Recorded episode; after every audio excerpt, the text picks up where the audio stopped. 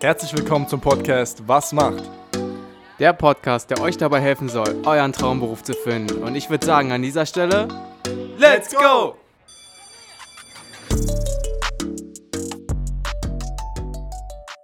Herzlich willkommen zu einer weiteren Episode von Was macht? Ja, Björn, was macht eine Erzieherin? Ja, was macht eine Erzieherin? Äh, wir stehen wieder vor der neuen Aufgabe, ein Berufsfeld vorzustellen. Und ähm, wir haben hier uns gegenüber auf der anderen Leitung, diesmal wieder über Zoom, äh, die liebe Laura zu sitzen. Äh, du kannst uns gerne mal erzählen, wer du bist und ähm, was du machst. Ähm, ja.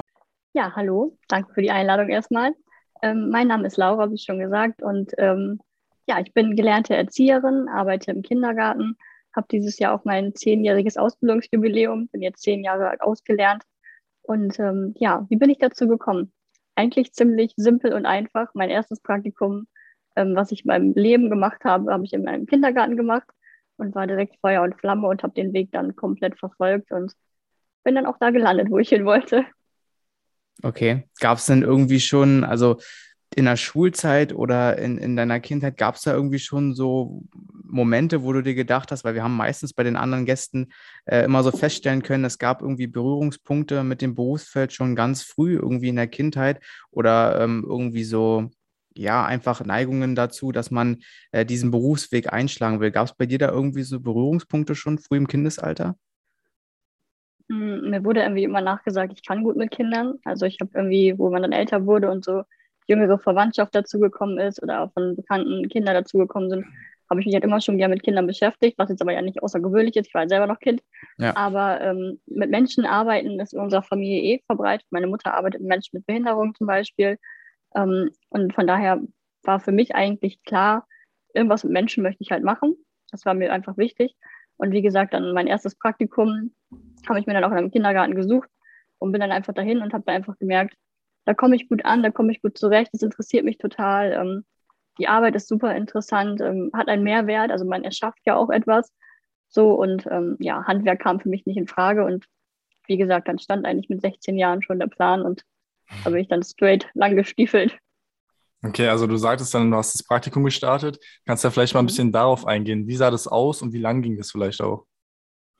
Hm, das war so ein ganz normales Schulpraktikum. Ich muss gerade lügen. Ich glaube, zwei Wochen ging das, glaube ich. Mhm. Ähm, ich habe mich damals ähm, vorgestellt äh, war auch auf der Nachbarschaft einfach so ein Dorfkindergarten. Und ähm, ja, bin dann halt dankend angenommen worden. Praktikanten werden eigentlich immer gerne gesehen im Kindergarten. Und ähm, ja, mein Praktikum war eigentlich so, also anders als meine Mitschüler einfach auch erzählt haben, weil in vielen Berufen ist es ja so viel daneben sitzen, zugucken, abwarten, Ablage machen, eventuell noch irgendwie kopieren, gehen Kaffee holen. Das mhm. war meine Aufgabe natürlich nicht, weil ähm, der Job der Erzieherin ist einfach ein sehr aktiver Job und ich war halt direkt mittendrin. So, die Kinder kommen auf einen zu, fragen einen direkt so, wer bist du, was machst du hier, was willst du hier nach dem Motto? und ähm, man ist direkt im Interview quasi. Und ähm, ja, ist dann direkt drin im Spiel so und man schaut sich halt ganz, ganz viel ab am Anfang. Ähm, wie arbeiten die Erzieherinnen und so. Und ähm, ja, also es war ein sehr, sehr aktives Praktikum, kein langweiliges Praktikum, was man ja viel von Praktika kennt, dass man sagt, oh, es war total langweilig, ich muss da jetzt schon wieder hin oder so. Aber das war es tatsächlich gar nicht und so ist ein Praktikum auch nicht. Also man ist direkt mittendrin. Man bekommt kleine Aufgaben mit den Kindern den Tisch decken zum Beispiel, ähm, schon mal irgendwie kleine Regeln aufstellen, mit denen nach draußen gehen, Spiele anbieten, sowas alles. Also ein Praktikum im Kindergarten ist auf jeden Fall nichts Langweiliges. Und so habe ich es halt damals erlebt und bin dann halt auch ähm, ja, quasi dafür begeistert worden. Ja, es ist ja auf jeden Fall ja, ein Beruf, der ja erlernt wird, ganz klar. Äh, und da, da stellt man sich dann so die Frage, ähm, ist denn das vielleicht irgendwie ja teilweise echt schwierig, mit Kindern umzugehen? Aber eigentlich stellt man, also eigentlich ist es ja so, man hat ja alltäglich irgendwie mal Kontakt mit Kindern und da ist, macht man jetzt auch keine Wissenschaft draus. Äh, deswegen ist es wahrscheinlich dann auch schon sehr, sehr cool, dass du da im Praktikum wirklich direkt mit den Kindern arbeiten konntest und äh, dir teilweise da auch einfach Aufgaben gegeben wurden, anders jetzt oder abseits nur von, ja, äh, deck mal den Tisch oder mach mal irgendwie ein bisschen Papierkram oder so. Also auf jeden Fall sehr, sehr cool. Äh, wie ging es denn weiter für dich? Du hattest dann das Praktikum gemacht, meintest, du warst dann mit 16 Jahren schon extrem begeistert von dem Beruf, mhm. hast dann wahrscheinlich erstmal die Schule abgeschlossen und ähm, genau, erzähl mal, wie ging es dann weiter? Genau, ich musste halt noch so ein paar andere Praktika machen die mich aber nur in meiner Wahl einfach bestätigt haben, weil ich war mhm. dann noch beim Floristen, beim Friseur, glaube ich. Ich weiß gar nicht mehr genau, was ich alles gemacht habe. Aber das waren alles so ähm, Berufe, die waren okay. Aber für mich stand dann einfach, das hat mich einfach nur noch bestärkt, ähm, weiterzugehen. Und da habe ich mich einfach informiert und was man auch einfach tun muss, ähm, wo in der Gegend bietet man diese schulische Ausbildung an. Und ähm, bei uns äh, war das dann die Berufs- und Fachschule. Und da musste man sich dann halt anmelden und ähm, ja, hoffen, dass man einen Platz bekommt. Ähm, ja, natürlich auch einen Abschluss haben. Also man braucht mindestens einen Realschulabschluss, vielleicht immer ganz wichtig. Ähm, alles höhere, auch Berufsausbildung als Quereinsteiger funktioniert auch alles. Aber ähm, genau, ich bin dann in der Berufsschule auch angenommen worden und habe dann eine vierjährige Ausbildung gemacht. Man gibt, es gibt so einen Zwischenschritt. Man wird erst sozialpädagogische Assistentin äh, für zwei Jahre geht die Ausbildung und dann noch mal zwei Jahre den Erzieher hinterher. Das ist halt mit dem Realschulabschluss, dem habe ich halt, oder den Weg bin ich halt gegangen. Ähm, wenn man das Abitur hat, äh, spart man sich zwei Jahre, was ich persönlich überhaupt nicht verstehe, weil man fehlt ja zwei Jahre Ausbildung eigentlich, aber die Möglichkeit gibt es einfach. Ähm, genau, und dann habe ich einfach auch währenddessen natürlich die verschiedenen Berufsfelder vom Erzieher kennengelernt. Ähm, es gibt äh, ja breit gefächertes äh, Berufsfeld ist es eigentlich, weil man kann nicht nur im Kindergarten, so wie ich, arbeiten, sondern tatsächlich auch äh, Jugendarbeit im Wohnheim. Ähm, man kann mit Menschen mit Behinderung arbeiten, man kann mit den Allerkleinsten in der Krippe arbeiten. Ähm, ja, in Schulen, ihr habt vorhin gefragt nach Schulen, in Schulen gibt es auch Erzieher, ähm, im Altenheim gibt es sogar Erzieher und äh, das alles läuft man eigentlich in der Ausbildung so durch. Also auch eine sehr spannende Ausbildung, nicht langweilig. Und ähm, ja, den Weg bin ich dann gegangen. Übrigens nicht bezahlt. Das schreckt, glaube ich, viele ab. Das ist vielleicht auch mal ein wichtiger Punkt. Also ich, ich komme aus Niedersachsen. Ich kann auch nur aus, von der Ausbildung aus Niedersachsen zum Beispiel erzählen. Ähm, musste auch BAföG beantragen tatsächlich für diese vier Jahre, weil es halt wirklich nicht bezahlt wird. Und ähm, ich weiß nicht, wie es in anderen Bundesländern ist, weil Bildung ist ja Ländersache. Also von daher läuft die Ausbildung in einigen ähm, Bundesländern auch anders ab. Ich musste zum Beispiel kein Anerkennungsjahr machen, das gibt es auch deswegen nur vier Jahre.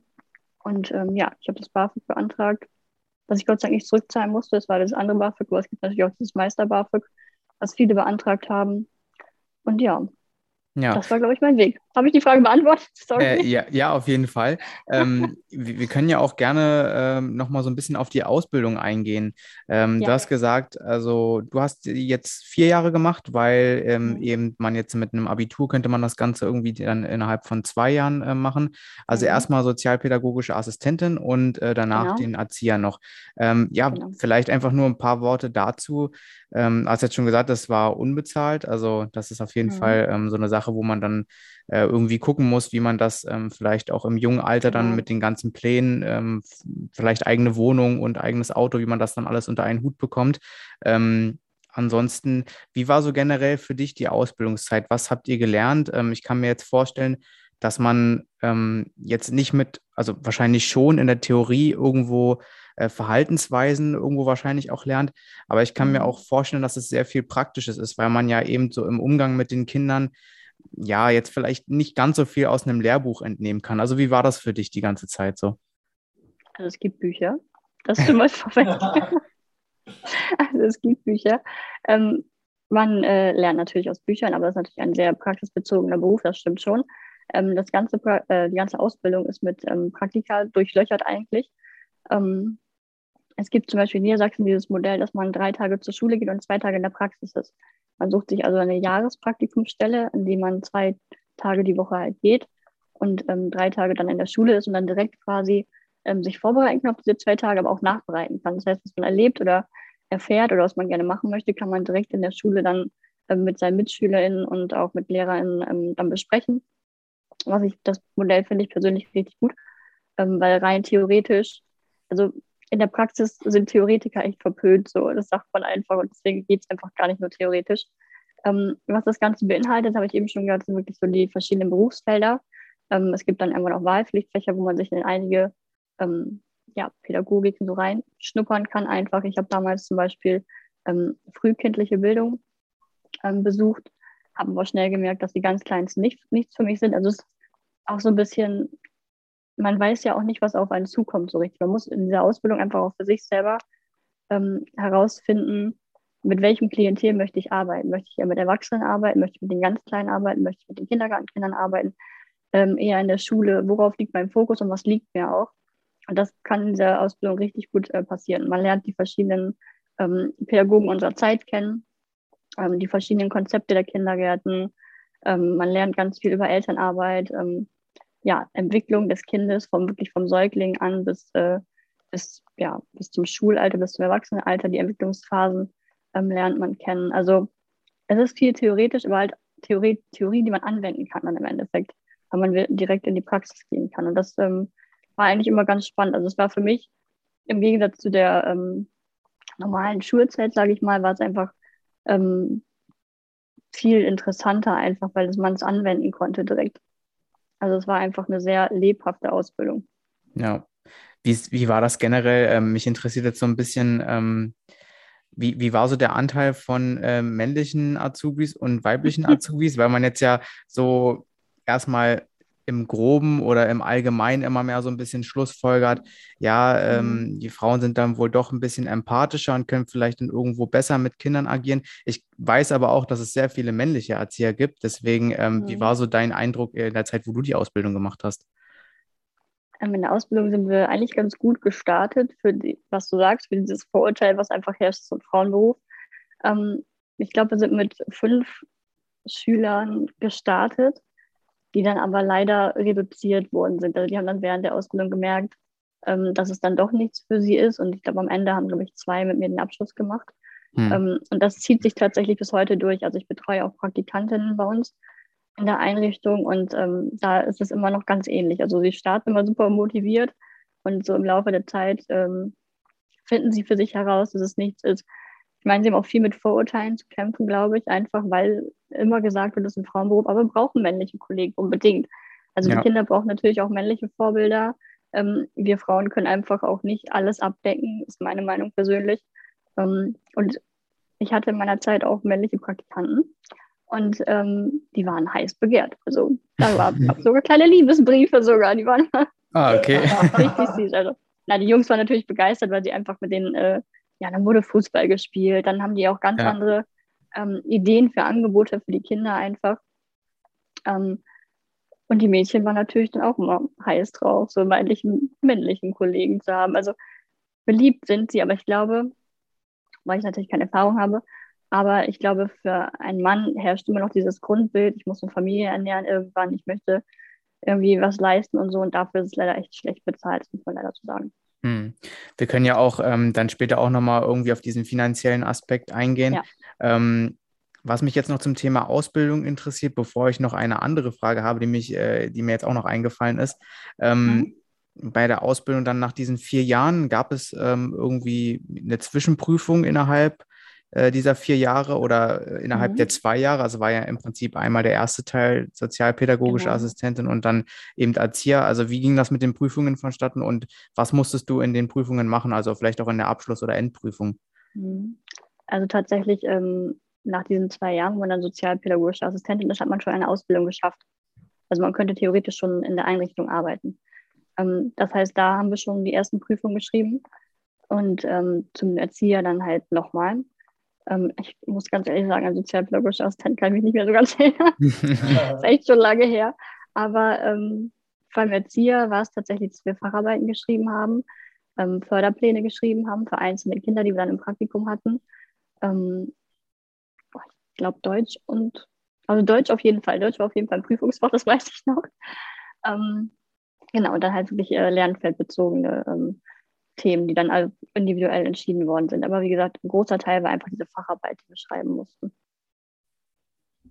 Okay, äh, nochmal auch kurz nochmal auf die Ausbildung äh, eingegangen. Du hattest vorhin kurz erwähnt, ich weiß nicht genau, wie der Begriff war, aber irgendwie Jahrespraktika oder sowas in der Ausbildung. Mhm.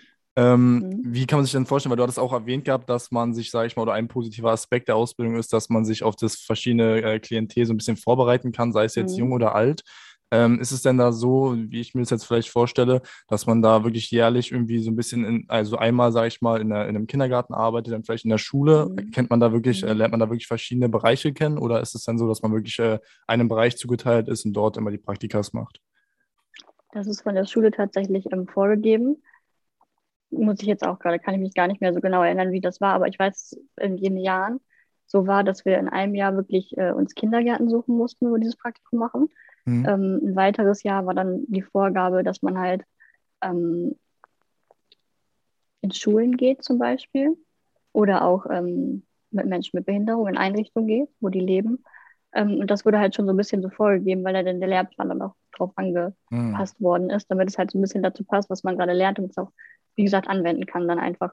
Also das wurde schon so ein bisschen vorgegeben, dass man halt schon, also es gibt natürlich auch äh, Kolleginnen und SchülerInnen, die dann gedacht haben, so, ich gehe in den Kindergarten, ich gehe auf jeden Fall in den Kindergarten, ich würde am mein, mein ganzes, mein ganzes Ausbildungspraktikum im, im Kindergarten absolvieren. Mhm. Also da passen die halt schon auf, dass man versucht halt, ähm, das ganze Klientel näher zu bringen. Okay. Aber also muss man dann tatsächlich. Okay, also muss man dann, sage ich mal, während der Ausbildung so ein bisschen proaktiv, also man kriegt es nicht einfach so an die Hand, muss man dann selber Nein. zusehen, okay, muss man mhm. selber zusehen, okay, ich muss jetzt zu einer Schule beispielsweise gehen oder zum Kindergarten genau. und dann genau. da zusehen, dass ich da ein Praktikum bekomme.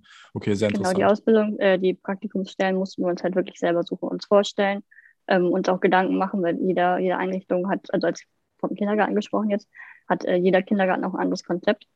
Und ähm, das musste halt auch so ein bisschen dann dazu passen, was man halt wollte. Also man kann sich das schon aussuchen. Also Kindergarten ist nicht gleich Kindergarten tatsächlich. Mhm. Okay. Ähm, gut, dann ist die Ausbildung abgeschlossen soweit, würde ich sagen. Oder hast du noch eine Volksausbildung? Ja, ich denke. Okay, dann können wir eigentlich rübergehen jetzt zu deiner alltäglichen Aufgabe. Also du meintest jetzt gerade mhm. schon vor dem Interview, dass du jetzt momentan nicht als Erzieherin äh, wirklich vor Ort arbeitest, sondern ein bisschen was genau. Homeoffice-mäßig machst aufgrund der Situation. Ähm, mhm. Aber du meintest, du hast ja auch äh, schon zehn Jahre Erfahrung, dass du trotzdem ja. sehr, sehr gut erzählen kannst, was du machst. Erzähl mal ein bisschen zu deinen äh, alltäglichen Aufgaben. Was sind so die Aufgaben von einem Erzieher oder einer Erzieherin? Also ich bin tatsächlich Gruppenleitung gewesen. Da kann ich auch kurz mal ich gehe einen Schritt zurück, vielleicht, wo ich äh, aus der Ausbildung rausgekommen bin, kurz, um das alles zu erzählen. Ähm, tatsächlich äh, hatte ich das Glück, dass ich direkt äh, eine Gruppenleitungsstelle bekommen habe, ähm, was natürlich auch nicht selbstverständlich ist. Also es gibt im Kindergarten, das hört sich ein bisschen nach Rangordnung an, ist aber eigentlich gar nicht so. Man arbeitet in so einem Kleinteam. Man mhm. ist Zweitkraft und Erstkraft. Ähm, und die Erstkraft ist halt Gruppenleitung dann. Die leitet die Gruppe und arbeitet halt mit ihrer Kollegin, der Zweitkraft halt zusammen. Und ähm, die Aufgaben sind eigentlich ähnlich. Also ich persönlich habe immer so das als Team gesehen und wir haben immer als Team zusammengearbeitet. Also ich habe da nicht so eine Rangordnung von gemacht, die es irgendwie dann doch vom Arbeitgeber irgendwie vorgegeben gibt. Ähm, ja, und die Aufgaben sind dann tatsächlich ja, sehr breit gefächert. Also viele denken ja so, wir trinken Kaffee und spielen ein bisschen mit den Kindern. Das tun wir nicht. Das war mir sehr wichtig, nochmal zu sagen, weil das ist ein unglaubliches Vorurteil, mit dem wir irgendwie zu kämpfen haben. Natürlich trinken wir mal eine Tasse Kaffee, weil wir frühstücken ja auch mit den Kindern zusammen. Genau, ja. Ähm, so, weil eben so nebenbei einfach. Aber ähm, ein Großteil ist halt auch Dokumentation. Wir müssen halt wirklich alle Entwicklungsschritte dokumentieren. Wir müssen ähm, die Kinder beobachten, analysieren, einschätzen, ähm, Förderpläne erstellen, weil wir wollen ein Kind ja kognitiv, geistig und körperlich ähm, fördern und auf die Schule vorbereiten. Das ist ja der Job des Kindergartens im Endeffekt, aufs Leben vorbereiten. Ähm, es gibt Hygieneerziehung, wir lernen das auf Toilette gehen, das Sauberkeitserziehung, ähm, wir essen mit den Kindern zusammen, wir lernen Tischmanieren, ähm, wir experimentieren aber ganz viel. So naturwissenschaftliche Experimente sind im Kindergarten auch heiß beliebt. Ähm, mein Steckenpferd war so ein bisschen der Rollenspielbereich. Ich habe Theater gespielt, Improvisationstheater.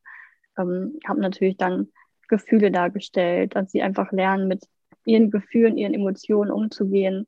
Ähm, wir sind Streitschlichter, also ein großer Teil. Wir sind Trösterinnen, wir sind ähm, für die Kinder da, wenn sie von ihren Erlebnissen vom Vortag erzählen ähm, oder wenn sie wirklich in einer Situation in der Gruppe nicht zurechtkommen. Dann sind wir da und hören zu und wir kuscheln natürlich auch ganz viel. Körperkontakt ist für die Kinder super wichtig. Ähm, wir leisten Bindungsarbeit. Also wir müssen in ein paar Wochen so ein Kind kennenlernen, das Vertrauen fassen, mhm. ähm, dass wir ihm etwas beibringen können. Ein, ein Kindergarten ist eine Bildungseinrichtung und äh, wir bringen den Kindern einfach ganz, ganz viel Werkzeug mit in den Rucksack, damit sie ins Leben gehen können im Endeffekt.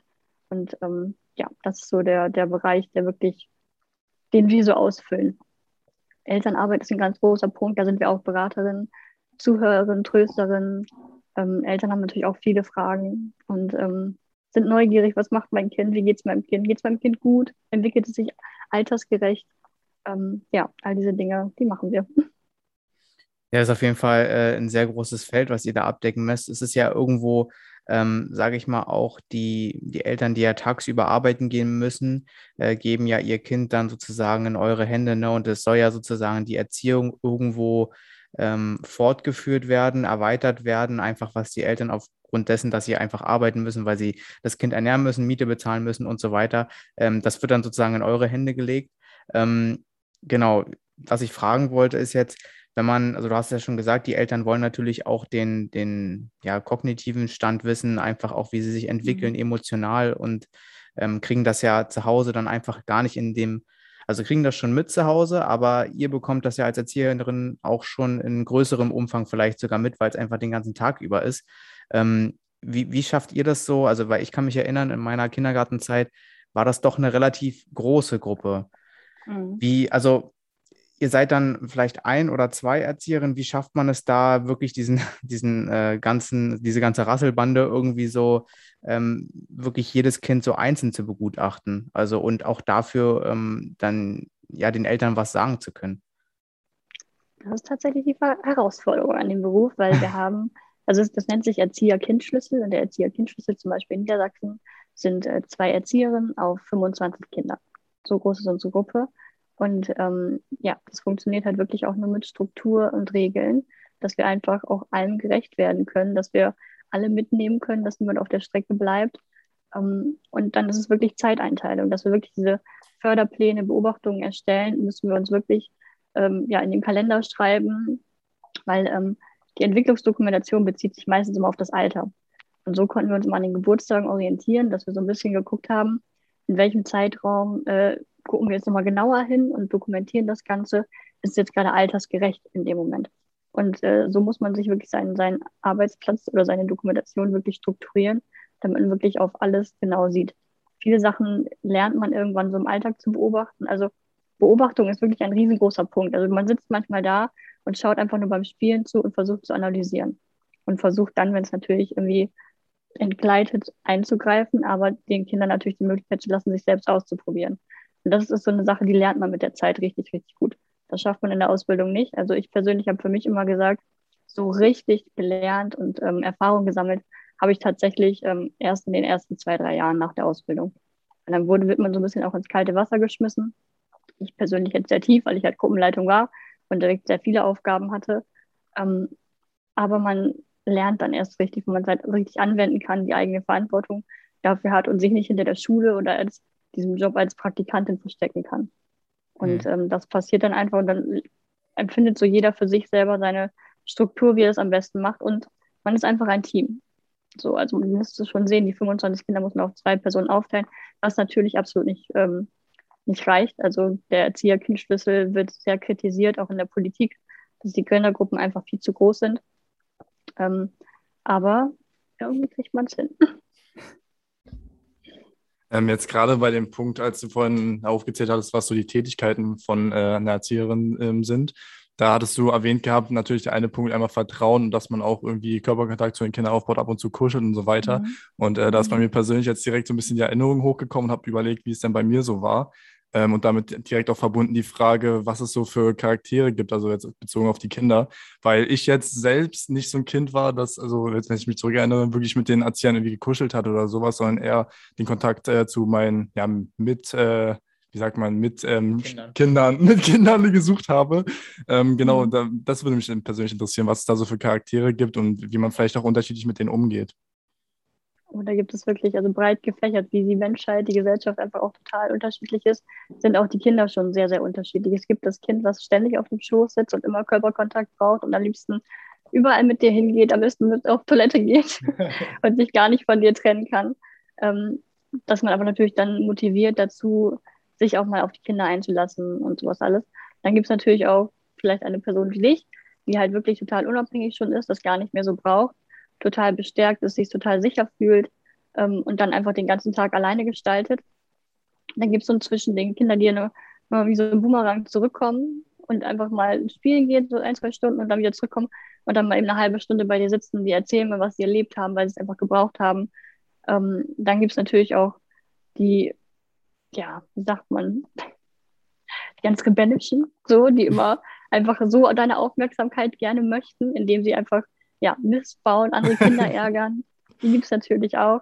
Oder dann gibt es natürlich auch die, die einfach so total strebsam sind und sich so super korrekt an die Regeln halten und sagen, guck mal, ich habe das und das gerade gemacht, das war doch richtig. So, die gibt es halt auch. Also mhm. es gibt wirklich alles, was man so aus seinem Freundeskreis, aus der Gesellschaft kennt, ähm, findet man im Kindergarten tatsächlich in einer abgeschwächten Form natürlich ähm, auch wieder. Und äh, das sind halt so die ersten Charakterzüge, die sich, denke ich, entwickeln. und dann natürlich irgendwann ausgeprägt werden. Und da bilden wir halt so ein bisschen dran rum.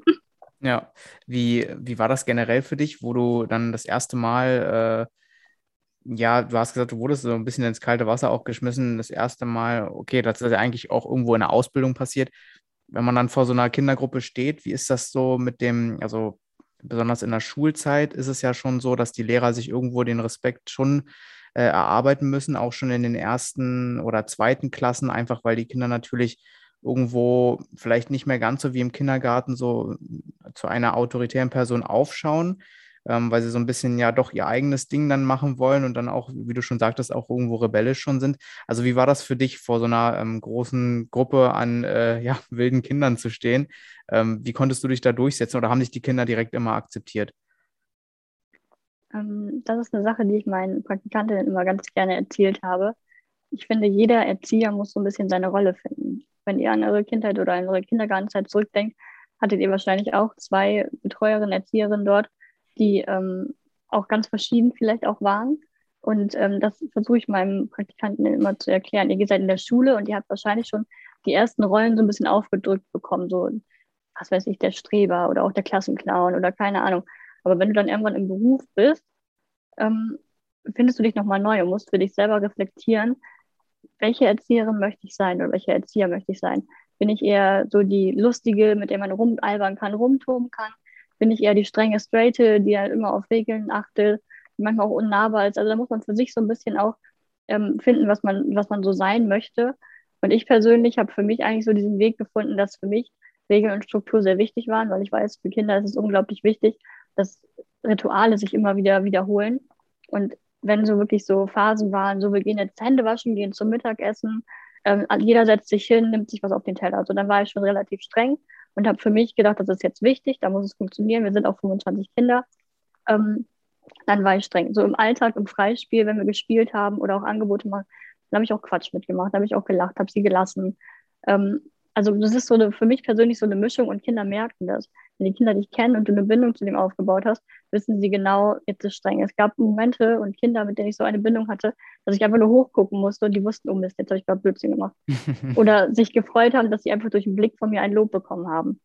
Also das meine ich mit Bindungsarbeit. Man baut da ganz, ganz viel Kontakt auf. Ich meine, man sieht sich jeden Tag mehrere Stunden auch. Also man baut da automatisch enge Beziehungen auf mit den Kindern. Also es gibt einfach auch ähm, dann die, die Phase, wo die Kinder dann zur Schule kommen, nach drei Jahren. Man hat die betreut, man hat die eng betreut. Man ist vielleicht durch schwere und auch durch leichte Zeiten, hat viel gelacht, gesprochen. Und dann gehen die einfach zur Schule und man ist einfach traurig, dass dieses Kind weggeht ja. und seinen nächsten Lebensabschnitt bestreitet. Also man hat wirklich eine wirklich enge Bindung und darauf äh, ja, bezieht sich oder baut eigentlich dieses ganze System Kindergarten einfach, dass es einfach funktioniert mit so vielen Kindern einfach auch. Ja, ähm, wie war das dann für dich ähm, oder wie ist das generell für dich gewesen, so einen Tag zu strukturieren? Also ähm, jetzt, äh, also ich vergleiche das immer so ein bisschen ähm, mit, mit der Form des Lehrers äh, in der Schule, der muss ja auch irgendwie dann den nächsten Unterrichtstag planen und äh, macht sich dann Gedanken, okay, äh, heute mache ich das äh, und morgen mache ich mhm. das. Also du hast ja auch schon gesagt, es gab für dich ähm, so, äh, ja, wie, wie sozusagen spielerische Maßnahmen, wo du den Kindern auch was beibringst. Also wie sah das für dich aus, so ein Tag, den du strukturierst, setzt du dich dann Abend hin und äh, sagst, okay, morgen äh, gehen wir das Thema äh, emotionalen Ausdruck äh, verstehen oder sowas an und äh, machen jetzt mhm. ein Theaterspiel oder wie sah das für dich aus? Ähm, tatsächlich spielt das Konzept vom Haus immer eine ganz große Rolle. Ähm, in, dem, in, in, der Einrichtung, im Haus, wo ich gearbeitet habe, ähm, sind wir das offene Prinzip gefahren. Das heißt, es gab äh, feste Gruppen für jedes Kind aber es gab Phasen, wo die Kinder einfach sich im ganzen Haus bewegen konnten und in jeder Gruppe spielen konnten. Kindergärten sind ja immer in Gruppen aufgeteilt und wir hatten halt so die Ankunftsphase in der festen Gruppe, das Mittagessen in der festen Gruppe und der Abschluss in der festen Gruppe. Und dazwischen hatten sie ja die Chance, wirklich im ganzen Haus rumzulaufen. Und wir als Team haben dann die Zeit dazwischen genutzt, die Räume zu öffnen und äh, sogenannte Angebote für die Kinder vorzubereiten, ähm, Projektwochen zu starten. Ähm, und sowas haben wir uns halt in der sogenannten Vorbereitungszeit, die haben wir am Anfang der Woche, wir zum Beispiel haben die Anfang der Woche immer gemacht, dass wir uns hingesetzt haben, ähm, was möchte ich die Woche über machen. Zur Weihnachtszeit wurden dann halt Kekse gebacken oder ähm, es gab das Projekt äh, Insekten. Und dann haben wir uns Insekten angeguckt über die ganze Woche und haben verschiedene Angebote dazu entwickelt, dass man sich halt Insekten angeguckt haben, diese Insektenhotels, ähm, sich angeschaut haben, gebaut haben sogar. Mh, hm, was, was essen Insekten, warum sind Insekten wichtig? Also tausend Fragen halt um, um Insekten über eine ganze Woche mhm. mit den Kindern bearbeitet. Und ähm, bei uns im offenen Prinzip ist es halt so, dass die Kinder auch entscheiden dürfen. Möchte ich lieber in ein, also es gibt halt dieses Überthema und dazu wird dann gebastelt, sich bewegt, dann wird ein Fangspiel mit Bienen oder wo man halt Bienen ist, gespielt sozusagen. Und äh, wie gesagt, tausend Bereiche werden dann abgedeckt und die Kinder können halt entscheiden, worauf ich Bock. Es gibt halt Kinder, die basteln total gerne, gehen sie in die Bastelangebote und basteln halt ein Insektenhotel oder, oder basteln halt aus Papier zu den Insekten. Und ähm, so ungefähr ist das dann halt aufgebaut. So arbeiten wir tatsächlich. Und das bereiten wir halt Anfang der Woche vor. Wir sprechen uns im Team, was wir halt so machen wollen. Ähm, dann haben wir auch so Fachbereiche. Wie gesagt, mein Bereich war Theaterspielen, Rollenspielbereich. Und dann habe ich auch am Anfang der Woche, wenn wir gerade kein Projekt hatten, äh, mir überlegt, was möchte ich machen, ähm, wie lange möchte ich das machen. Und dann gab es zum Beispiel ähm, so ja, so Rollenspiele zu Gefühlen, wo wir dann einfach Gefühle ausgedrückt haben. Mhm. Haben sie erstmal versucht zu erkennen anhand von Bildern. Ähm, ja, so ein böses Gesicht, ein trauriges Gesicht, ein fröhliches Gesicht, ein erschrockenes Gesicht, haben versucht, die nachzumachen zum Beispiel. Und ähm, ja, Kinder, die darauf gestanden haben, waren natürlich ständig bei mir. Ich habe natürlich auch Kinder gehabt, die da gar nicht drauf gestanden haben, die gesagt haben, schon wieder. So, die waren dann auch mal da. Aber über so eine Woche bietet man das dann halt an, damit alle Kinder halt die Chance haben, daran teilzunehmen. Und ähm, ja, so ungefähr wird es strukturiert. Aber wichtig ist halt eigentlich immer, was das Haus so ein bisschen vorgibt, was das Konzept vorgibt, wie man arbeitet und dass man sich dann im Großteam abspricht. Mhm. Okay, sehr cool. Äh, du meintest jetzt gerade schon, dass ja die Beziehung zu einigen Kindern dann doch schon sehr, sehr groß ist und wenn sie dann äh, in die Schule gehen, dass man ja vielleicht auch so die ein oder andere Träne vielleicht äh, fließen lässt. Ähm, du hast jetzt zehn Jahre, bist schon tätig in dem Beruf. Also ich schätze mal, da gibt es jetzt noch kein Kind, was du anfangs hattest, was komplett die Schullaufbahn durchlaufen hat. Äh, aber meine Frage ist, mhm. gab es vielleicht schon Kinder oder ja, ja doch Kinder eigentlich, die du äh, damals hattest, die eventuell auch einfach mal wieder zurückgekommen sind und irgendwie mal mit dir quatschen wollten oder so, einfach weil die Beziehung so groß war? Ja, auf jeden Fall. Also die Chance bei Kindern, die halt kleinere Geschwisterkinder haben, ist natürlich sehr groß. Dann stehen die in der Tür und sagen, no, und frage ich natürlich nach, wie geht's dir so, wie läufst du in der Schule, hast du noch Lust oder so. Ähm, die kommen dann natürlich auch mal wieder rein. Ähm, und dann hatten wir halt immer noch die Option bei uns, speziell im Haus wieder, ähm, dass die Kinder auch so Besuchstage haben, wenn die halt Schulferien haben, dass sie uns dann auch in der Einrichtung besuchen können. Mhm. Ganz unabhängig, ob sie ein Geschwisterkind oder nicht hatten, aber da durften sie auch zurückkommen. Das machen sie so meistens erste, zweite Klasse noch und irgendwann sind sie dann auch groß. Ne? Also ihr würdet jetzt wahrscheinlich auch nicht mehr in den Kindergarten gehen so und so. Macht ihr ja auch nicht, aber so die erste Zeit ist die Bindung halt auch da und dann wollen sie erzählen und dann ist es natürlich auch Wahnsinn, wie die Kinder sich dann in der Schule entwickelt haben. So man entlässt die ja schulfähig und ähm, kommen dann auf einmal wieder und lesen dann den kleineren Kindern vielleicht schon das erste Buch vor oder so. Mhm. Also es ist wahnsinnig toll zu sehen, wie schnell das auch geht. Also kindliche Entwicklung ist äh, ein Schnellzug. Also es ist wahnsinnig, wie schnell alles geht. Vielleicht auch noch ähm, ganz interessant zu erfahren, also ein Großteil deiner äh, Tätigkeit als Erzieherin ist natürlich auch irgendwo der Kontakt und der Austausch mit den Eltern der Kindern. Mhm. Ähm, wie, wie läuft es da ab? Also gibt es ähm, in der Schule gibt, also ich kann mich jetzt an meine Kindergartenzeit nicht mehr so stark erinnern, dass ich jetzt wüsste, äh, in welchen Abständen da vielleicht sogar wirklich Gespräche mit den Eltern stattgefunden haben. Ähm, also wie läuft dieser Austausch bei euch? Die Eltern holen ja ihre Kinder auch ab. Gibt es da mhm. auch irgendwie schon so, dass man sagt, okay, das Kind hat heute äh, ein bisschen äh, ja, Mist gebaut oder so, das müsste man vielleicht mal auswerten, das Verhalten. Oder ja, wie läuft einfach generell dieser Austausch mit den Eltern ab? Genau, da sagst du schon was, die Tür- und Angelgespräche. Äh, die finden täglich statt, beim Bringen und auch beim Abholen. Ähm, dass man halt kurz, wenn die Eltern fragen, und wie war es heute, dass man ein kurzes Statement abgibt. Ähm, da steht aber immer das Kind daneben und dann also du hörst ja selber, wenn über einem geredet wird, so, man auch so, ne, und das macht ein Kind natürlich auch denke natürlich auch so, oh, der dreht sie mit mir oder über mich mit ihr. So, das macht man natürlich nicht. Also ein kurzes Statement macht man so. Aber die Eltern haben jedes Jahr das Recht auf äh, ein Elterngespräch, ähnlich wie so ein Elternsprechtag. Die tragen sich eine Liste ein ähm, und dann wird halt über eine halbe Stunde über das Kind, den Entwicklungsstand, wo ist vielleicht noch Förderbedarf da, was klappt besonders gut, wo ist dieses Kind vielleicht schon super weit, ähm, wo vielleicht noch nicht. Und das wird dann alles so besprochen. Ähm, Eltern haben dann meistens immer ganz, ganz viele Fragen ähm, was natürlich den Kindergarten angeht, weil häufig ist mir in der Zeit aufgefallen, dass die Kinder einfach so ganz anders sind. Aber die Eltern haben manchmal ein ganz anderes Bild von ihrem Kind, als mhm. wie sich das Kind dann im Kindergarten noch zeigt, weil sie einfach eine ganz andere Chance haben, frei von den Eltern, sich selber auszuprobieren, ähm, neue Bereiche kennenzulernen, selbstständig zu sein, was sie zu Hause vielleicht noch nicht so sind. Und ähm, das ist immer ganz interessant für die Eltern dann zu hören, wenn ich dann sage, ja, das und das kann er alles schon. Und die immer so, nein, zu Hause der hat noch nie die Socken selber angezogen. Doch, jetzt zieht er sich alles alleine an. Also solche Situationen gibt es dann natürlich auch. Ne? Und das ist immer ganz interessant. Deswegen sind diese Elterngespräche eigentlich immer richtig schön und für die Eltern super interessant und super wichtig. Natürlich auch, wenn irgendwas ansteht. Ähm, aber darauf wird man in der Ausbildung leider auch nicht ganz so vorbereitet. Das ist halt so eine, hm. also eine Fähigkeit, wo ich sagen würde, die müsste man eigentlich schon ein bisschen mitbringen. So Menschenkontakt sollte einfach schon gut laufen, Kommunikation sollte schon gut laufen, ähm, dass man so, so ein bisschen was an Handwerkszeug schon mal mitbringt, weil wie will man in der Ausbildung, also als Praktikantin durfte ich halt nicht mit den Eltern sprechen. So, da war ich einfach nicht ausgebildet und da habe ich natürlich auch nicht das Recht, irgendwie was, natürlich durfte ich erzählen, ne, wir haben heute das und das gemacht, aber natürlich keine Entwicklungsgespräche führen.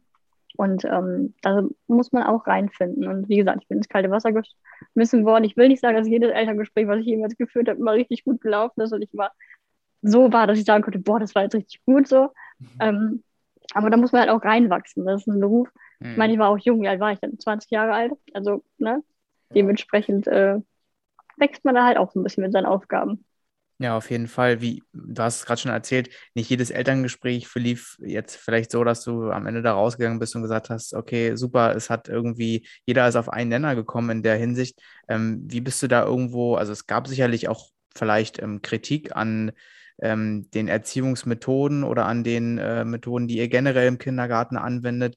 Ähm, vielleicht auch, weiß ich nicht, aber kann vielleicht auch sein, auch zu deiner äh, persönlichen Erziehungsmethode mit manchen Kindern, ähm, wo du ja auch nicht weißt, was erzählen die Kinder zu Hause. Wie du hast ja auch schon gesagt, sie sind manchmal anders zu Hause als im Kindergarten, mhm. sagen dir vielleicht äh, oder geben dir das Gefühl, ein positives Gefühl und erzählen zu Hause was ganz anderes. Also wie bist du da vielleicht mit Kritik ähm, umgegangen von den Eltern meistens ja dann vielleicht? Also meistens kann man die Situation echt schnell aus dem Weg schaffen, indem man Situation so erklärt, wie sie wirklich war, weil ein Kind meistens was anderes wahrgenommen hat. Ähm, und dann häufig auch die Hintergründe dazu erzählt, warum habe ich in dem Moment so gehandelt, was ein Kind natürlich zu Hause auch nicht so wiedergeben kann. Also so ist meistens, wenn irgendwie sowas war, Kritik an unserem Haus, an mir, ähm, relativ schnell aus dem Weg geräumt worden, weil man muss den Eltern das einfach manchmal auch erklären. Die Kinder reißen was mhm. aus dem Zusammenhang oder, oder sie selber sehen etwas, was sie aus dem Zusammenhang reißen und gar nicht dieses Hintergrundwissen hat. Und wenn man den, kind, äh, den Kindern, den Eltern das natürlich vernünftig erklärt, wieso, weshalb, warum und was wir auch damit bezwecken, ist das meistens gar kein Problem. Und man muss einfach auch kompromissbereit sein. Ich meine, ich bin auch nur ein Mensch, Kritik an mir wäre auch völlig okay, solange sie einfach konstruktiv ist, ähm, gehe ich damit natürlich auch um. Also da ja. muss man einfach auch, also Kritikfähigkeit ist einfach auch eine Fähigkeit, die man auch in der Ausbildung lernen muss. Während der Ausbildung wird man natürlich auch bewertet von seinen ähm, ja, Lehrern natürlich und natürlich auch von den Erzieherinnen, die mich im Praktikum begleitet haben. Und auch da ist natürlich äh, wichtig, dass man dann auch mit Kritik umgehen kann und sie dann auch konstruktiv umsetzen kann einfach. Und äh, das, das ist eine Sache, die lernt man in der Ausbildung. Okay. Äh, wir hatten vorhin schon angesprochen, dass äh, ja, wie, wie so diese finanziellen Aspekte aussehen, dass wir das äh, mhm. auf jeden Fall nochmal besprechen wollen. Ähm, ja, erzähl mal vielleicht ein bisschen dazu, je nachdem, wie viel du preisgeben möchtest, weil du meintest ja auch schon in der Ausbildung, es ist ja teilweise so, dass äh, ja für mhm. die männlichen Erzieher das schon ein Ausschlusskriterium ist, dass es da nicht äh, genug Vergütung gibt. Erzähl mir vielleicht mal so ein bisschen, wie es dann nach der Ausbildung aussieht. Genau, also wie gesagt, während der Ausbildung wenn man nicht gerade zu Hause wohnt, ist man eigentlich echt auf BAföG angewiesen. Das habt ihr vorhin auch so, äh, kurz angesprochen. Wenn man schon alleine leben möchte, vielleicht äh, selbstständig sein möchte, eine eigene Wohnung, vielleicht ein Auto, Führerschein etc., das ist während der Ausbildung wirklich sehr, sehr schwer. Und das ist halt auch so ein Punkt, ähm, der ist wichtig. Jede andere Ausbildung wird auch vergütet. Warum wird die Ausbildung des Erziehers, wenn sie schulisch ist, nicht vergütet? Das ist noch kein Studium. Hm. Vielleicht wird es eins. Ähm, aber deshalb ist es einfach so wichtig und würde es viel attraktiver machen. Wir haben Personalmangel, das hört ihr vielleicht auch aus der Politik. Das ist super wichtig. Aber was ich gesagt habe, ist, dass ich mir vorstellen könnte, dass ein, ein Familienvater oder ein, ein Mann, der eine Familie möchte, wie auch immer, ähm, sieht, dass halt die Bezahlung nicht dementsprechend ist, wie er sich das vielleicht vorstellt. Ähm, da kann ich jetzt auch nur von mir erzählen, weil äh, jede Trägerschaft von so einem Kindergarten ähm, hat ein anderes Tarifmodell. Also es gibt natürlich auch die privaten und die von der Stadt. Und äh, ich zum Beispiel arbeite beim kirchlichen Träger und ich werde nach ähm, äh, dem TVÖD, das ist mhm. ein Tarifvertrag des öffentlichen Dienstes bezahlt. Und der hat so ein Stufenmodell, da kann man in den Jahren aufsteigen. Also mit meinem Berufserfahrungsjahr steigt man so Stufen auf. Ähm, und halt ähm, so ein Gruppenmodell. Dass ich halt zum Beispiel, ich bin jetzt eine Erzieherin, ich werde zum Beispiel nach 8a bezahlt, so heißt die Gruppe. Mhm. Und dann halt meine Jahre, die ich habe. Und dann kann man so eine Tabelle halt gucken, ähm, wie man halt bezahlt wird. Die ist öffentlich übrigens, die kann man im Internet einschauen. Ah, okay. Also wenn man TVÖD äh, googelt, dann äh, findet man tatsächlich auch dann diese Entgeltgruppen.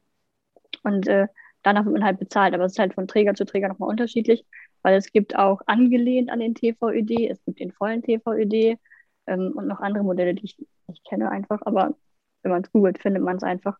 Ähm, aber einfach noch nicht angemessen daran, dass, also das beste Beispiel ist einfach, wir sind auch eine Bildungseinrichtung, eine Schule ist auch eine Bildungseinrichtung, aber Lehrer werden halt einfach ganz anders bezahlt als wir, obwohl wir im Endeffekt nicht genau denselben Job machen, aber sehr ähnlich, einfach bereiten halt eine jüngere Kindergruppe auf das Leben vor und bringen ihnen Dinge bei, so wie Lehrer das einfach auch machen. Die vermitteln ja auch Inhalte.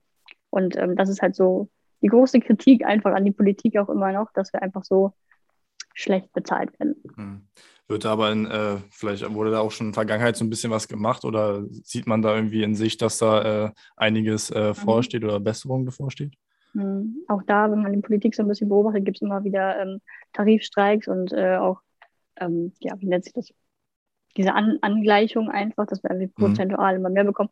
Ich glaube, in diesem Jahr haben wir irgendwie zwei Prozent mehr bekommen. Also es ist, ist in der Entwicklung zu sehen, aber natürlich in kleinen Schritten und auch noch nicht. Also wie gesagt, der Vergleich mit dem Lehrer ist einfach, da kommen wir einfach nicht dran. Der okay. ist einfach da. Also das ist dann Arbeit und wir sind auch immer am Streiken, am Machen und Tun. Im Moment natürlich nicht so viel, Corona und so. Aber ähm, ja, die Politik muss da einfach eingreifen, so in vielen Dingen, was Bildung einfach angeht. Also mhm. nicht nur in Schulen, sondern auch in Kindergärten ist einfach noch viel Bedarf. Wenn man jetzt äh, ähm, nochmal auf diese Rahmenbedingungen, sage ich mal, oder ja, diesen Umfang ähm, von der Berufstätigkeit jetzt äh, äh nochmal anspricht. Also wie sieht das jetzt äh, zum Beispiel mit Arbeitszeiten aus und mit Urlaubszeiten? Mhm. Ähm, wie sieht es da für dich aus? Ähm, wir haben 30 Tage Urlaub, die wir halt frei, relativ frei zur Verfügung haben. Ähm, der Kindergarten hat Schließzeiten. Das haben einige Einrichtungen auch schon nicht mehr, aber wir zum Beispiel haben das noch.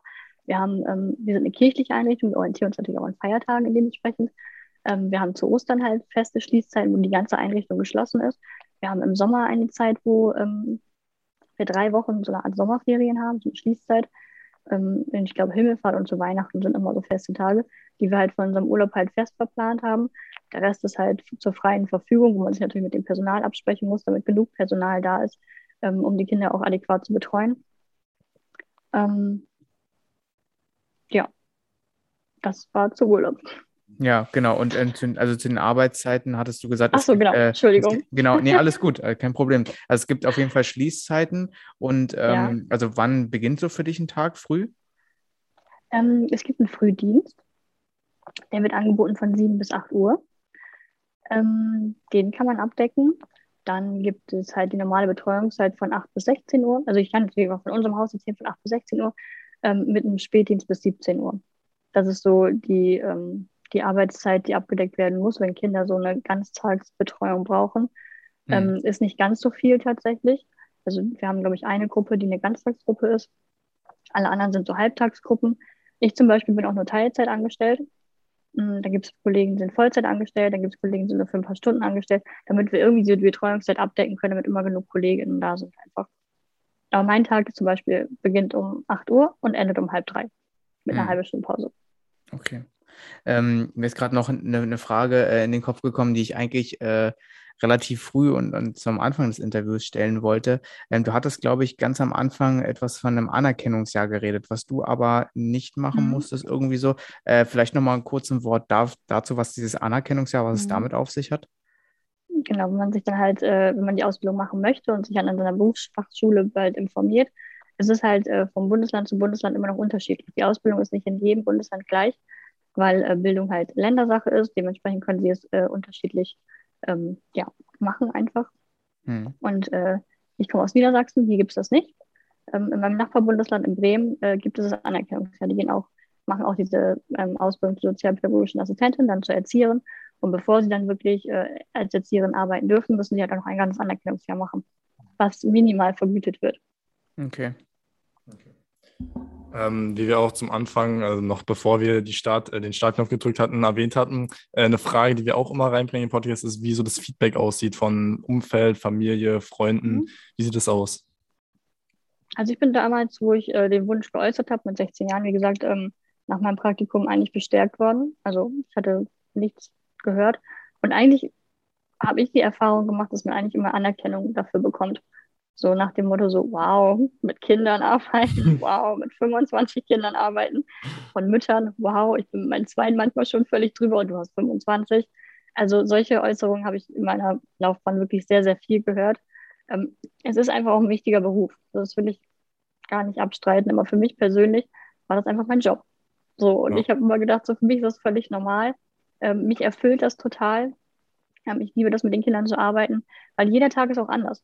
Also es ist nie irgendwie langweilig, dass ich jeden Tag an meinen selben Schreibtisch gehe, jeden Tag irgendein Programm öffne und dann jeden Tag, was weiß ich, irgendwas abtippe oder so. Ja. Weiß ich nicht mal. Also ich mache ja nicht, aber für mich war einfach jeder Tag anders. Die Kinder sind Menschen, die Kinder kommen jeden Tag anders rein. Es gibt, kommt einen Tag, da kommen die fröhlich rein, die sind total sauer auf irgendwas, weil sie Stress mit Mama morgens hatten und du musst dann erstmal versuchen, dieses Kind irgendwie auf normalen Levels runterzuschrauben, weil sie sich voll aufgeregt hat morgens schon, bevor es um 8 Uhr im Kindergarten steht. Ähm, oder die kommen rein und sind total müde noch, weil sie einfach viel erlebt haben am Tag vorher, nicht so gut geschlafen haben. Ähm, dann haben die richtig Bock und Ideen manchmal. Manchmal muss man die echt hart motivieren und sagen, komm, wir gehen noch mal raus, wir gehen noch mal eine Runde Fußball spielen oder so. Ähm, also wie gesagt, jeder Tag ist anders. Dann arbeite ich mit Menschen, mit meinen KollegInnen zusammen, die natürlich auch ihre Gefühle, ihre Emotionen haben, die jeden Tag anders sind. Ähm, also wahrscheinlich wie in jedem Beruf, der sich äh, um Menschen dreht, äh, ist jeder Tag anders, jeder Tag spannend. Also wenn ich von der Arbeit komme, kann ich eigentlich nie erzählen, dass es langweilig war, weil irgendwie immer irgendwas war.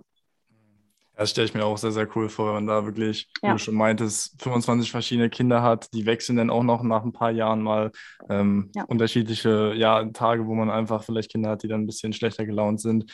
Ähm, das ist ja vielleicht, also da gibt es ja bestimmt Leute, die so ein bisschen mehr auf Routine getrimmt sind, die eher sowas machen oder dann halt eher in die Richtung wie du jetzt beispielsweise.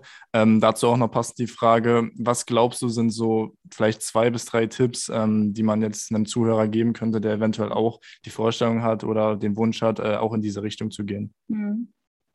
Also was ich vorhin ja schon mal sagte, so Kommunikationsfreudigkeit, also sollte jetzt niemand sein, der total introvertiert ist und gar keinen Bock hat auf Menschen und zu reden, das geht natürlich nicht. Also du musst natürlich irgendwie über Bock haben zu reden, dich zu unterhalten. Eine gute Allgemeinbildung ist sehr wichtig, weil Kinder fragen dir Löcher in den Bauch. Mm, okay. Also da kommen Fragen, wo du manchmal denkst, so, wow, wie kommst du da jetzt drauf? Aber es wäre natürlich gut, wenn du irgendwie eine Antwort hättest. Und wenn es nur eine gewisse Ahnung ist oder du sagst, oh, ich weiß es nicht. Aber ähm, eine gute Allgemeinbildung finde ich wichtig. Kommunikation oder kommunikativ sollte man sein. Ähm, körperlich belastbar sollte man echt sein, weil es echt ein anstrengender Beruf auch ist, weil du bist den ganzen Tag auf den Beinen. Ähm, du hast die Kinder, du trägst die manchmal, du wickelst sie, du gehst auf auf Kinderhöhe, einfach auf Augenhöhe. Du bist viel am Boden einfach. Ähm, körperlich belastbar finde ich persönlich wichtig. Ähm, einfach und Freude daran haben, Menschen etwas beizubringen, sie zu bilden einfach. Ja, also das sind auf jeden Fall äh, gute Worte dafür, was man eben mitbringen sollte, wenn man eben irgendwie, wie du schon sagtest, äh, in, diese Bericht, äh, in diese Richtung gehen will. Ähm, Sollten jetzt noch irgendwie Fragen offen sein, dann äh, wäre es vielleicht auch ganz cool, wenn die Leute äh, dich irgendwie erreichen könnten. Also ähm, vielleicht über Instagram zum Beispiel. Du hast auch einen eigenen Podcast, der ist jetzt äh, mhm. mittlerweile so ein bisschen äh, in der Pause, sage ich mal, in der kreativen Pause. Genau. Ähm, aber ja. du kannst ja ansonsten ähm, trotzdem einfach mal sagen, ähm, wo man dich überall erreichen kann, falls man dann doch nochmal irgendwie eine Frage zu diesem Thema oder sei es eine Frage zu einem anderen Thema, ähm, dann wie man dich erreichen kann. Gerne, auf jeden Fall. Also bei Instagram bin ich aktiv, sehr aktiv tatsächlich. Das ist so mein Medium, was ich sehr gerne nutze. Ähm, da findet man mich unter itsmelaura.de. Ähm, ich habe unter dem gleichen Namen eine Website, auf der man äh, ja, den Podcast zum Beispiel auch findet. Äh, der Podcast hat auch eine Instagram-Seite, die heißt Wartezimmer-Talk. Ähm, ja, das sind so die Felder, wo ich mich so ein bisschen kreativ auslebe, noch nebenbei. Super. Ähm, ja, dann würde ich sagen, Devin, ähm, hast du noch eine Frage, die du stellen möchtest? Nee, ich habe auch äh, keine Frage weiter. Also ich fand, das war echt Top-Podcast. Also wir haben, glaube ich, sehr, sehr viele Bereiche abgedeckt, von der Ausbildung bis hin zur Tätigkeit, was ist, äh, was man braucht äh, als Erzieher. Also ich glaube, wir haben da sehr, sehr viel beleuchtet. Sehr, sehr coole Folge. Ich will mich nochmal äh, ganz, ganz herzlich bei dir bedanken, Laura. Es war sehr, sehr nett, dass du dir heute auch die Zeit genommen hast, an einem Samstag äh, das hier möglich zu machen. Gerne, hat mich auch gefreut. War ein schönes Gespräch. Ja, super. Dann von mir auch nochmal herzliches Dankeschön und äh, dann würde ich sagen, ciao. Ciao, ciao. Ja, ciao. So, ich drücke mal hier den